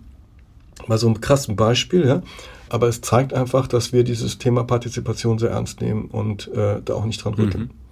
Inwiefern unterscheidet sich denn deiner Erfahrung nach der Blick von Kindern im Vergleich zu dem Blick von Erwachsenen, wenn du die jetzt mit derselben Aufgabe betrauen würdest? Naja, also ich glaube, man kann es sehr einfach erklären. Ich muss ja auch sehr viel Überzeugungsarbeit leisten, damit manche Spiele eingereicht werden, weil selbst die Spielehersteller denken immer, genau wie viele Eltern auch, das ist ja gar kein Kinderspiel. Ja? Natürlich, wir wollen ja keine Spiele auszeichnen, von denen Erwachsene denken, dass sie gut für Kinder sind, sondern wir wollen Spiele auszeichnen, die Kinder gut finden. Und ähm, also ich nehme jetzt mal ein Beispiel, äh, FIFA, ja. FIFA, da haben sich die Macher nie hingesetzt und gesagt, wir wollen jetzt Kinder als Zielgruppe. Trotzdem spielen Kinder wahnsinnig gern FIFA. Und wenn sie das so super finden, warum sollen sie das nicht auszeichnen? Mhm. Ja, also ich glaube, das, das macht diesen generellen Unterschied aus. Man darf nicht diese Denke haben, ähm, wir wollen jetzt nur das, die spielen lassen, von dem wir Erwachsene denken, dass es gut für Kinder ist. Das interessiert nämlich Kinder meistens auch gar nicht. Sondern wir müssen gucken, was gibt es denn auf dem Spielemarkt sowieso, was für Kinder auch geeignet ist. Und das ist, glaube ich, auch, wie die Kinder dann rangehen. Und dass sie dann natürlich in einer Jury sind, die alleine darüber entscheidet, äh, wer gewinnt, das glaube ich ist jedem dieser Kinder bewusst und die sind sehr, also oft wahnsinnig konzentriert und emsig dabei und wir haben auch viele so Fernsehbeiträge, die man sich auch online noch angucken kann, wo man einfach sieht, wie aktiv die, ähm, also wie ernsthaft sich damit auseinandersetzen und trotzdem Spaß am Spielen haben. Dann lass uns jetzt noch mal einmal auf die Bibliotheken zu sprechen kommen. Du hast jetzt gerade schon erklärt, welche Rolle sie dabei spielen. Du hast in einem Interview die Bibliotheken als die wichtigsten Bildungsinstitutionen in Deutschland bezeichnet. Ähm, ich würde jetzt auch mal sagen, auch fast eine gewagte These. Jeder Schuldirektor oder jede Schuldirektorin wird sich womöglich beleidigt fühlen. Zu Recht. Ähm, was meinst du damit? Warum sind sie so wichtig? Also es ist ja so, man kann nicht sagen, es gibt die Schule und man weiß sofort, ah, das ist jetzt ähm, überall gleich, ja. Sondern an der einen Schule ist das Handy verboten, an der anderen nicht. Die einen haben Whiteboards, die anderen nicht. Die einen haben Whiteboards und wissen nicht, wie es angeht und die anderen nicht. Und also es gibt einfach so eine Gemengenlage, die ich ähm, richtig unerträglich finde. Es gab irgendwann diese, diese Idee, dass eben die Schulen vom Bund 5 Milliarden Euro kriegen und dann gab es sofort einen Aufschrei, das ist doch Ländersache, das kann man doch nicht machen. Mhm. Und jetzt sind ja alle Schulen beauftragt, irgendwie einen, so eine Art äh, Medienplan zu schreiben für, für digitale Medien. Und statt sich dann die Schulen mal hinsetzen und sagen, hier, wir sind in der Stadt so und so, äh, wollen wir uns nicht die Gymnasien oder die äh, Realschulen oder was auch immer, wollen wir uns nicht mal zusammentreffen und einfach alle zusammen an so einem Konzept arbeiten? Nein, das ist wie früher als Kind in der Schule, jeder macht so seinen Abend drum, bloß nicht abschreiben und jeder quält sich ab. Also das ist eine Sache. Dann kommt noch dazu, ähm, dass die Technik einfach in Schulen oft nicht funktioniert. Und ähm, jetzt muss man auch mal die Schulen in Schutz nehmen. Ich finde, Schulen können auch gar nichts dafür, denn in jeder Firma gibt es eine IT-Abteilung. Nur in der Schule soll es irgendwie die Lehrkraft machen. Und da ist die Frage, wieso? Wir müssen also die Lehrkräfte unbedingt ähm, entlasten mhm. ja, und äh, von diesen ganzen Sachen befreien. In manchen Schulen gibt es auch eine IT von der Stadt. Da ist es dann so, äh, da hast du, hast du zwei IT-Mitarbeiter, die für alle Schulen der Stadt zuständig sind. Wenn du, egal was du von denen willst, und wenn sie nur nach dem Weg fragen willst, die haben immer nur eine Antwort, die sagen immer, das geht nicht. Also deswegen, da ist, finde ich, Schule ist eine riesige Baustelle. Es hängt vom Bundesland zu Bundesland ab. Es hängt wieder von der Lehrkraft zu Lehrkraft ab. Äh, jetzt sind auch nicht alle Bibliotheken genial, aber sehr viele eben doch. Ich kann jetzt mal auf dem Nähkästchen plaudern. Wenn ich eine Fortbildung für Lehrkräfte mache und es geht um Apps, die man in der Schule einsetzen kann, dann gibt es immer noch wahnsinnig viele Lehrkräfte, die tippen da einmal drauf und sagen, ach, da hätte ich einfach mehr erwartet. Und wenn ich mit Bibliotheken und also Bibliothekarinnen und Bibliothekaren eine Fortbildung mache, ähm, dann sagen die zu mir, wie lange reden Sie eigentlich noch? Wir wollen die Sachen jetzt endlich mal ausprobieren. Ja, die sind einfach viel weiter vorne, die haben Lust auf diese Sachen, aber die haben ja auch keinen, die müssen jetzt auch keine Schüler unterrichten, ja.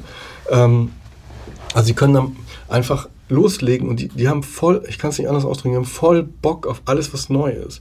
Die machen ganz viel zum Thema Robotik. Bibliotheken machen Sachen, von denen man oft gar nicht weiß, dass sie die machen. Ähm, es gibt jetzt Bibliotheken, die impfen. In Norddeutschland gab es eine Bibliothek, die macht am Samstags E-Gitarrenkurse in der Bibliothek. Du kannst dir mal vorstellen, wie sich das anhört. Ja, wir haben eine, eine Bibliothek beim Tommy dabei in Österreich, die hat einen Tauschkühlschrank für abgelaufene Lebensmittel in der Bibliothek. Also man versucht die Leute wirklich da abzuholen, äh, wo sie sind. Und Bibliotheken sind einfach, was die Medien betrifft und der Medienkompetenz äh, betrifft, angstfreier und viel weiter. Hm. Und jetzt wäre es für mich der Gedanke, Warum muss die Schule eigentlich das Rad neu erfinden? Was wäre denn, wenn der Elternbeirat und die Schule und die Bibliothek sich mal zusammensetzen und sagt, wie könnte denn ein gutes Medienkonzept aussehen und wie kann die Bibliothek die Schule entlasten? Ich kenne keine Bibliothek, die sagt, oh, bitte, nicht schon wieder, dass hier jemand in unsere Bibliothek reinkommt, sondern im Gegenteil, die wollen ja einfach, äh, dass, dass die Menschen sie nutzen. Das sind zentrale Stellen, wo äh, die Medienkompetenz vermittelt werden kann. Und da finde ich, ist das bei, bei öffentlichen Bibliotheken wirklich in guten Händen. Darauf kann man sich einfach verlassen. Und ähm, wenn ich jetzt Lehrkraft bin, äh, in meine nächste Bibliothek gehe, äh, und einfach frage, was machen Sie denn zu digitalen Medien? Also natürlich nicht alle Bibliotheken in Deutschland machen das, aber doch auch viele kleine Gemeindebibliotheken. Alle haben WLAN, äh, 3D. Ich bin, ähm, ich wohne ja in Berlin, aber ich bin am Wochenende immer in, äh, in Brandenburg. Da haben wir so ein kleines Bauernhäuschen von 1860. Und da gibt's äh, der nächste Ort heißt Herzberg. Das ist ein ganz kleiner Ort. Die Bibliothek hat sich umbenannt in Mediathek. Da gibt es jetzt äh, einen 3D-Drucker, also wo man als Schulklasse hinkommen kann und Sachen ausdrucken kann. Und es gibt ein, so, so habe ich jetzt vor kurzem wieder gesehen, so ein Playroom, wo man sich so reinsetzt und einfach Spiele testen ja, kann. Ja. Also Bibliotheken sind viel, viel weiter als Schule.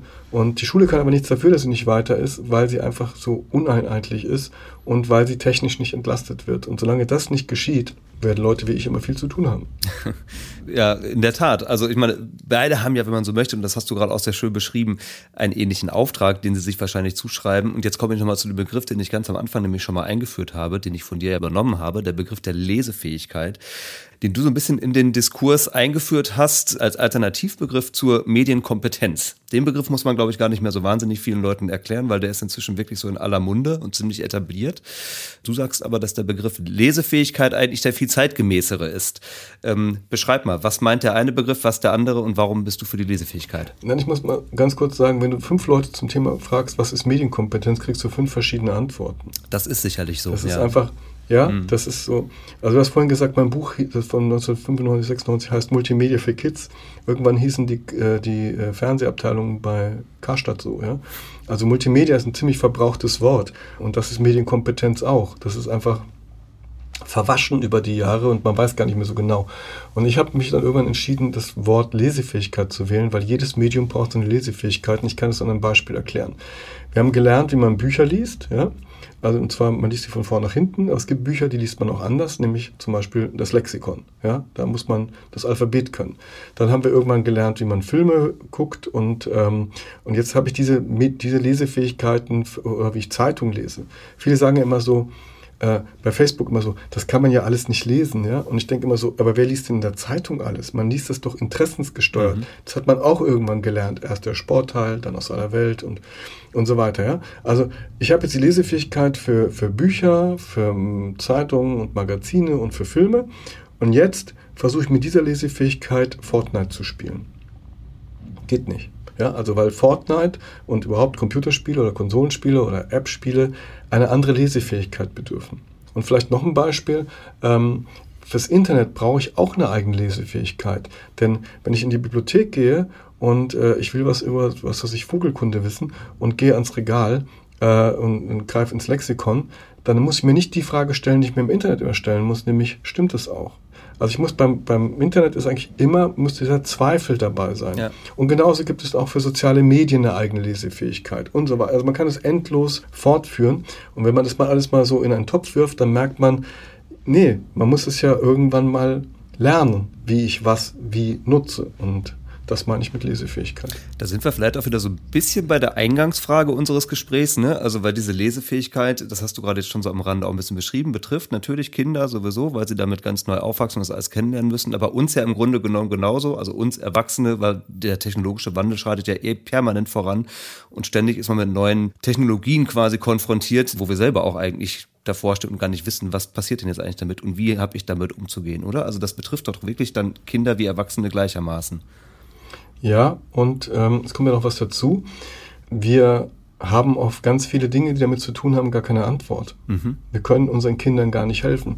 Wir wollen unsere Kinder vor Dingen beschützen, vor denen wir selber nicht wissen, wie wir uns selber mhm. beschützen sollen. Genau, das meine also, ich, ja. Das, also das Ausspioniert werden oder Big Data oder es gibt ja in, in, in China diese, dieses ähm, Social Scoring, dass du da bewertet wirst als Bürger, guter Bürger kriegt bessere Wohnungen und äh, schlechter Bürger äh, kriegt vielleicht die Wohnung nicht oder ein, ein Verleger hat irgendwie Schulden gemacht, der darf jetzt nicht mehr mit Schnellzügen fahren. Und wenn man bei, sag ich mal in der Süddeutschen gelesen, wenn man bei Rot über die Ampel geht, dann erscheint dein Gesicht mit deinem Namen an der Bushaltestelle und du bist kein guter Bürger, bis du die Strafe von umgerechnet, glaube ich, 15 Cent ähm, oder 85 Cent bezahlt hast. Und dann denke ich immer so, ja, solche Verhältnisse haben wir nicht. Aber wir haben auch in Deutschland überall diese Kameras stehen. Hier in Berlin am Südkreuz zum Beispiel wird dann ein Versuch damit gemacht. Ich weiß nicht, ob du es weißt, aber was passiert damit? Wer, wer guckt sich das an? Mhm. Ähm, also da, da gibt es schon ganz viele Aufgaben, wo man sagen muss, da müssen wir auch besser aufpassen und auch um unsere eigenen Rechte kämpfen. Also die, zum Beispiel frage ich ja mal Kindern sowas wie Privatsphäre und Internet schließt sich aus. Aber das heißt ja nicht, dass man nicht aus dem Internet nicht trotzdem einen besseren Ort machen könnte. Aber das liegt eben an uns allen und ähm, Man kann sich mal fragen, warum wird denn gegen Big Data nichts unternommen? Könnte man ja mal sagen, dass man da mal gesetzlich was unternimmt, weil in Amerika hat man sie auch gesehen, ganz viele Parteien selber Big Data nutzen, um versuchen, ihre Wahlen zu gewinnen. Also ähm, da wünsche ich mir, dass da ein bisschen frische Kraft reinkommt, ein bisschen mehr Mut von Politikern, bestimmten Dingen. Es gibt jetzt gerade diese Telegram-Diskussion, ob man da jetzt strenger ähm, vorgeht und so weiter. Ja. Und ähm, das, also ich, ich finde gut, wenn wir anfangen, auf uns aufzupassen und nicht einfach, also so, ich komme aus einer Zeit, da hat man immer gesagt, 1984, George Orwell, und der Staat, der Staat will dich ausspionieren. Ähm, und heute sind es Firmen, die einen ausspionieren. Und man hat überhaupt kein Problem damit. Ja? Und da würde ich mir eine größere Sensibilität, ein größeres Bewusstsein wünschen. Das gehört auch zum Thema Lesefähigkeit. Ja, ja, ja. Und ich finde, man merkt, wenn man dir so zuhört, also in diesen ganzen unterschiedlichen Themenfeldern, du stehst, habe ich so das Gefühl, irgendwie so ein bisschen dazwischen, schaust du auf beide Seiten der Medaille, was ich auch für richtig halte. Also es gibt natürlich wahnsinnig viele Chancen und Potenziale, die da drin stecken, gleichzeitig aber natürlich eben auch Gefahren und Risiken. Und beides muss man sich ja anschauen, letztendlich, um irgendwie einen guten Umgang mit diesen ganzen Technologien und mit digitalen Medien zu finden. Jetzt aber nochmal mit Blick auf diese vielen, ich nenne sie mal Hardcore-Kritiker, ja, die da so unterwegs sind. Da gibt ja eben so einige von. Wie erlebst du dich da und wie positionierst du dich da in deiner Arbeit? Hast du eher das Gefühl, du rennst auf dieser Skandalisierung so ein bisschen hinterher und musst dann irgendwie wieder zusehen, die Scherben einzuräumen oder bist du denen eher voraus? Wo positionierst du dich da? Das sind, das sind ähm, Maßstäbe, die ich mich, ich mich gar nicht frage. Also ich finde, wir sollten die Chancen nicht überhöhen, ja, also gab ja früher so, wer gut Playstation spielt, wird später ein guter Chirurg. Ja? Ähm, also dieses Positive, das Übertriebene, das nervt mich und dieses übertrieben Negative nervt mich auch. Und wir müssen einfach die Probleme ernst nehmen und sie tatsächlich ähm, versuchen zu lösen, ohne sie zu verschweigen, aber eben auch die Chancen darüber nicht vergessen. Stell dir einfach vor, wir würden mit Kindern übers Schwimmen reden, wie wir über Medien reden. Ja, wenn wir das machen würden, dann würden wir sagen, du kannst ertrinken, ein Hai kann dich fressen, das Wasser kann extrem kalt sein. Also ich kann, man, kann, man könnte so lange mit Kindern übers Schwimmen reden, dass die freiwillig nicht mehr ins Wasser gehen. Ja? Und, sehr, sehr ähm, schöner Vergleich. Das ja. finde ich, find, ja, aber das finde ich schlimm. Ja? Und deswegen nützt mir, nützt mir diese ganze Schwarzmalerei nicht, sondern diese Sachen, die wir jetzt zur Verfügung haben, sind äh, ein Werkzeug und äh, wir sind da beauftragt, gut und äh, ja auch verantwortungsvoll damit umzugehen, auch gegenüber unseren Kindern und ihnen auch beizubringen, wie ein guter Umgang, eine gute Selbstregulation äh, funktionieren kann. Aber ich, ich, wie ich mich positioniere, also ich glaube so gesunder Menschenverstand, ja, also was was ist realistisch? Also vielleicht auch nochmal so ein Beispiel. Oft werde ich so gefragt, so, ähm, ja, die WHO sagt, Kinder unter drei Jahren sollen kein Fernsehen gucken oder nicht am Tablet sein. Mhm. Und dann kann ich sagen, ja, gut. Und dann sagen die, ja, aber wir haben ein fünfjähriges Kind und ein zweijähriges. Wie halte ich das denn dann fern? Und dann kann ich doch nicht sagen, naja, also dann müssen sie jetzt getrennte Räume aufsuchen, denn die WHO hat es so. Also ich muss doch dann irgendwelche Möglichkeiten anbieten zu sagen, ähm, das hat jetzt die WHO nicht gesagt, wie, wie man das lösen soll. Und das müssen wir jetzt selber rausfinden. Und eine Lösung wäre, naja, wenn das Kind mal zuguckt oder auch mal spielt und sie sitzen aber auch dabei und kümmern sich auch drum und es nimmt nicht so viel Zeit in Anspruch und es bleibt die Ausnahme, dann ist es vielleicht nicht so schlimm. Ja, aber wie gesagt, also ich habe oft das Gefühl, es gibt immer nur dieses Schwarz oder Weiß und das hilft aber Eltern in der täglichen Erziehung nichts. Nee, man merkt auch, dass du sehr darum bemüht bist, so, ich sag mal, alltagstaugliche Lösungen anzubieten oder Anregungen anzubieten, ist vielleicht das bessere Wort als Lösungen. Aber nichtsdestotrotz sind ja diese manchmal etwas auf den schnellen Skandal ausgerichteten Bücher einfach in der Welt und äh, formen ja auch die Meinungen von Menschen, mit denen du dann ja auch wiederum konfrontiert bist. Und das meinte ich eben mit so ein bisschen Scherben aufräumen, dass du manchmal vielleicht das Gefühl hast, hier sind schon Menschen irgendwie so sehr vom Gegenteil von dem überzeugt, was ich eigentlich versuche in die Welt zu bringen, dass es für dich dadurch eher noch schwerer wird, irgendwie mit deinen Anregungen tatsächlich auch anzulanden? Das weiß ich nicht, weil ähm, also ich ich glaube, dass ich als ich vor 20 Jahren mit, mit solchen Vorträgen unterwegs war, der Widerstand größer war, dass es immer jemand gab, der dann diese Hardcore-Meinung vertreten hat. Aber ich bin ja auch älter und klüger und weiser geworden und mein Publikum vielleicht auch. Ja, und ich bin auch in meinen Vorträgen immer nah an der Realität. Also ich komme jetzt nicht mit irgendwelchen Zahlen und Tabellen und sage jetzt, die Mediennutzung ist jetzt so und so, schauen Sie mal hier, sondern ähm, ich frage einfach die Eltern ganz viel bei diesen Vorträgen oder auch bei Lehrerfortbildung, Lehrerinnenfortbildung, äh, frage ich immer ganz viel und die erzählen auch immer ganz viel. Und wir sind dann eins. Da ist nicht der Typ, der von oben nach unten mit denen redet, sondern wir sind alle gleich. Ja? Ich bin nur ein bisschen gleicher, weil ich halt Vortrag halte, ja.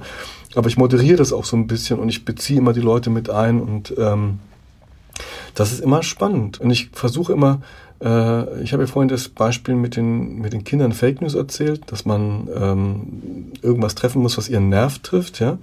Und äh, ein, ein klassisches Beispiel, wie ich praktisch meine Zuhörerinnen und Zuhörer wieder auf den Boden bringe, äh, der Tatsachen ist, wenn ich zum Beispiel sage, bei Instagram, die Mädchen, wenn man sich die Fotos so anguckt, man weiß gar nicht, sind die 12 oder 20 und wahnsinnig hübsch und schick und sexy und so weiter. Warum machen die das? Und dann antworten die Eltern, also ich frage dann, warum machen die das? Und dann sagen die, ja, die wollen Likes, die wollen Anerkennung, die wollen Erwachsener sein, die wollen dies, die wollen das. Und dann sage ich, nee, ähm, wir machen jetzt mal ein kurzes Experiment, schließen Sie mal für, ein, mal für eine Minute die Augen, ganz kurz. Und jetzt stellen Sie sich bitte vor, wie Sie mit 13 Jahren ausgesehen haben.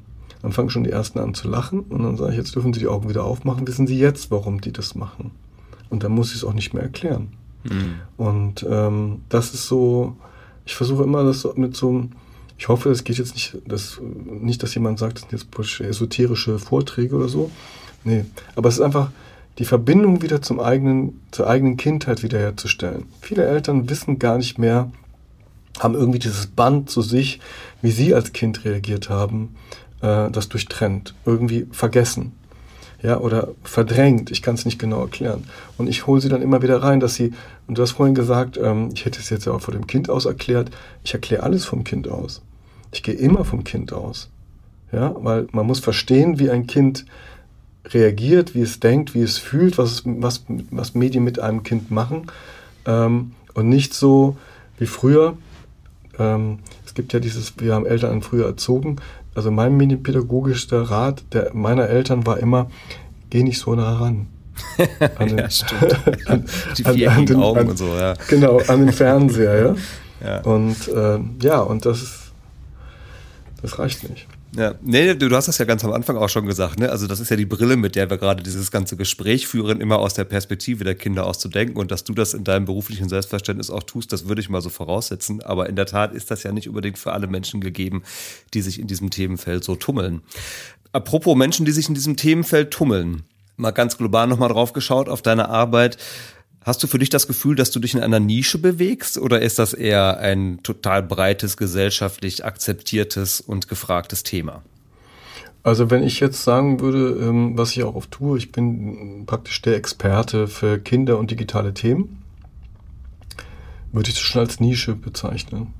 Also ich habe immer noch keinen Porsche, ich will auch gar keinen, und auch kein eigenes Segelboot. Ähm, und meine Bücher verkaufen sich gut, also ich verdiene damit tatsächlich Geld, aber es ist nicht so, ähm, es, es wäre einfacher, heute Geld mit Skandalisierung zu verdienen. Hm. Aber das liegt mir einfach nicht. Ja, es ist, äh, ich schätze deine Offenheit, dass du das direkt auf diese Wirtschaftlichkeit deiner Arbeit runterbrichst. Die meinte ich damit noch nicht mal unbedingt so. Mhm. Also das ist natürlich auch eine Frage, dass man damit irgendwie Geld verdienen will und muss. Aber ich sag mal, bei der Relevanz der Themen müsste ja eigentlich offensichtlich sein, dass das ein Riesenthema sein muss, in dem wir alle eigentlich ganz vehement rein sein müssen und das politisch eine hohe Priorität genießen müsste. Und ich frage das deshalb mit der Nische, weil ich in den Gesprächen, die ich hier in diesem Podcast führe, sehr häufig höre, dass die Menschen, die in diesem Feld arbeiten, sich eher nach ihrer Selbstwahrnehmung in so einer Nische bewegen. Und das ist so eine seltsame Diskrepanz, die ich so schlecht verstehen kann und wo, wo mich immer interessiert, das kann man aber, wie das kann man, man selber drauf schaut. erklären. Also erstens, ich leide gar nicht drunter, ja. Ähm, ja, das, also das ist also nichts, also ich strebe jetzt nicht die Weltherrschaft an mit, äh, mit meinen Büchern. Glaub, das wäre jetzt aber auch wieder sehr schwarz-weiß. Wir reden nicht von der Weltherrschaft, aber gut, ja. ja. Nein, aber das ist äh, gar nicht nötig. Nein, es ist so, ähm, das, das ist ähnlich wie, wann, wann schließt man eine Versicherung ab, wenn man sich ein neues Handy gekauft hat? Nie. Aber dann fällt dir das Handy runter oder es fällt dir in den Fluss und dann denkst du, scheiße, hätte ich bloß eine Versicherung abgeschlossen. Und genauso ist es in der Kindererziehung. Die Kinder kriegen irgendwie das Handy der Eltern und, ähm, und dann gibt es irgendwie einen blöden Vorfall in der Schule. Die Lehrerin wurde heimlich gefilmt oder irgendeiner wurde gemobbt, dann wurde zusammengeschlagen und gefilmt. Und dann gibt es einen Elternabend, dann gibt es Alarm und dann kümmert man sich mal darum. Und wenn das wieder abebbt, dann ist wieder alles so in diesem, in diesem gleichmütigen, äh, in dieser Egalsuppe. Ja, und ähm, das, ich glaube, so würde ich das sehen. Es, wird, es ist immer nur dann ein Thema, wenn es brennt. Und das ist ja genau das, was ich eben meinte, dass du dann gerufen wirst, wenn es darum geht, die Scherben wieder zusammenzukehren. Ja. Also da sind wir jetzt doch wieder ein bisschen bei dem Punkt. Erzeugt das nicht manchmal auch Frustmomente? Du denkst, Leute, ich könnte euch das ganze Jahr über echt relevante, wichtige Dinge erzählen, aber ihr wollt mich irgendwie immer nur dann hören, wenn es ein Feuer zu löschen gibt, wie du sagst.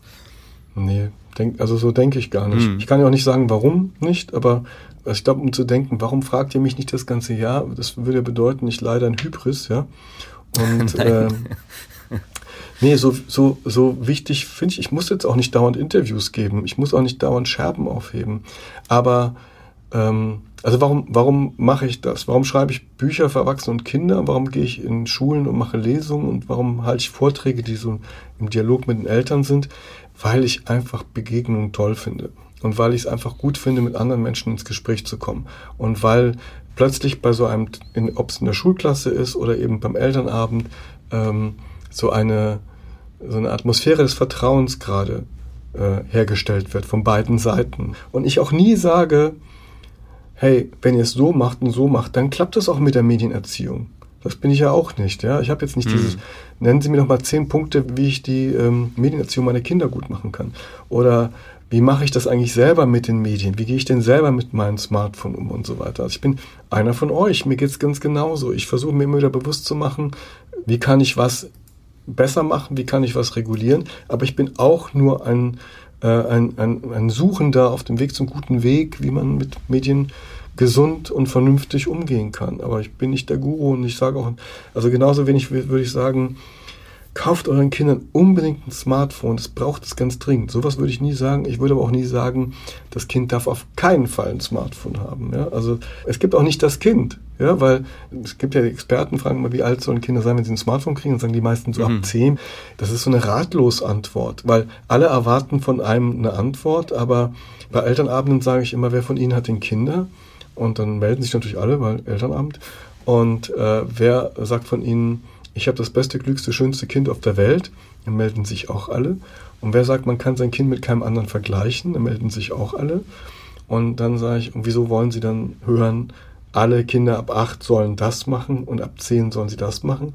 Man muss doch gucken, wie reif ist denn das Kind? Ja? Und mhm. es gibt vielleicht den Achtjährigen, der mit verschlossenen Augen ein Smartphone auseinanderbauen kann und wieder zusammenbauen kann. Und es gibt den 13-Jährigen, der völlig verträumt äh, überhaupt nichts geregelt kriegt. Also man muss das immer vom Kind abhängig machen. Trotzdem wollen natürlich immer alle diese schnellen, einfachen Antworten. Aber eigentlich ist es so, guck dir dein Kind an, du kennst es am besten und dann findest du auch die Lösung sehr schön auf den Punkt gebracht. Ich würde das vielleicht nur noch ergänzen um einen Satz, den ich auch von dir aufgeschnappt habe, den fand ich dann nochmal ganz treffend. Da hast du gesagt, du wärst selbst ganz oft an der Erziehung deiner eigenen Kinder gescheitert und doch jedes Mal daran gewachsen.